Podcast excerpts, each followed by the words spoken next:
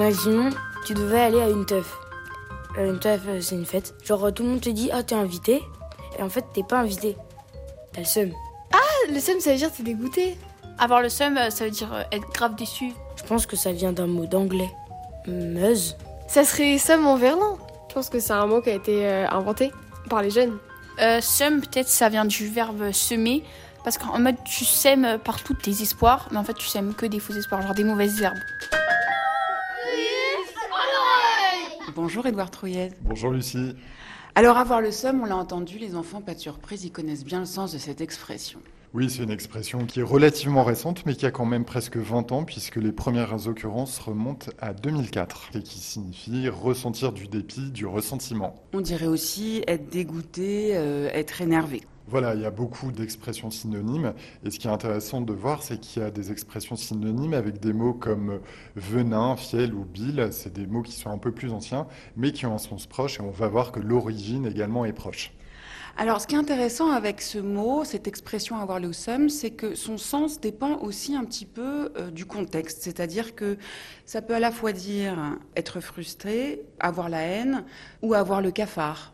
En tout cas, comme vous le disiez, c'est éprouver euh, du dépit, du ressentiment. C'est un sentiment assez négatif quand on a le seum. Voilà, disons que le sens de l'expression est assez large, mais dans tous les cas, c'est toujours des sentiments négatifs. Alors, ce mot seum, il vient d'où?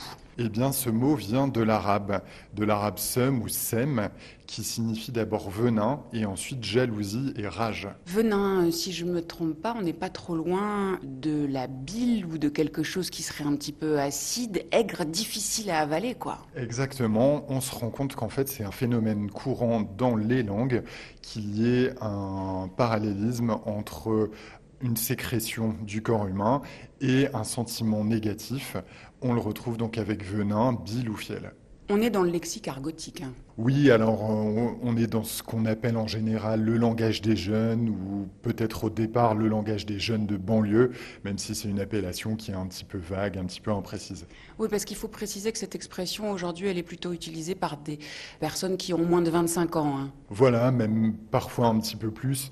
Et d'ailleurs, on retrouve maintenant le mot seum dans les dictionnaires, ce qui prouve que le mot s'est répandu. Et puis, cette expression, avoir le seum, elle est apparue dans une campagne nationale de sécurité routière, une campagne qui était donc à destination des jeunes pour lutter contre l'alcool euh, au volant.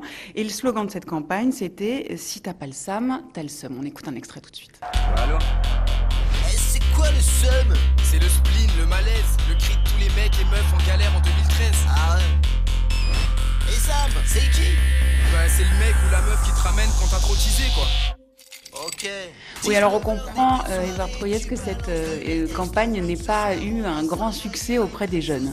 C'est vrai qu'en général, quand euh, des, des campagnes publicitaires sont lancées avec euh, une tentative d'imiter le langage des jeunes, en général, ça marche pas très bien et ça fait plutôt rire les jeunes qu'autre chose. Alors, quand on a le seum, on a la haine, on est dégoûté, on dirait aussi qu'on est saoulé. Qu'on a le cafard, le blues, le spleen. le- Alors ça, c'est des expressions qui sont un petit peu plus désuètes. C'est des expressions plus anciennes et c'est vrai que pour le langage familier, pour ce qui concerne ce type d'information, la langue a tendance à pas mal se renouveler et le seum a en, en effet euh, relégué le blues euh, au placard. Alors en Angleterre, on dit effectivement avoir le blues, euh, mais les Allemands, eux, attrapent des grillons quand les Français ont le cafard, par exemple. Voilà, donc on retrouve la métaphore de l'insecte. Et les Grecs euh, disent qu'ils euh, ont leur noir ou qu'ils ont le moral peint en noir. Assez parlant en fait. Absolument, c'est vrai que la couleur noire a toujours été associée aux sentiments négatifs et notamment au sentiment de tristesse.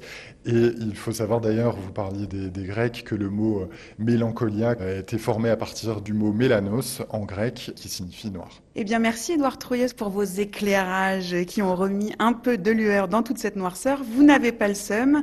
La preuve, vous allez bientôt revenir dans la puce autour d'une nouvelle expression. En attendant, je rappelle que vous pouvez retrouver cette chronique sur site de RFI, mais aussi sur celui du français facile at rfi.fr et sur les réseaux sociaux aussi bien sûr. À très bientôt.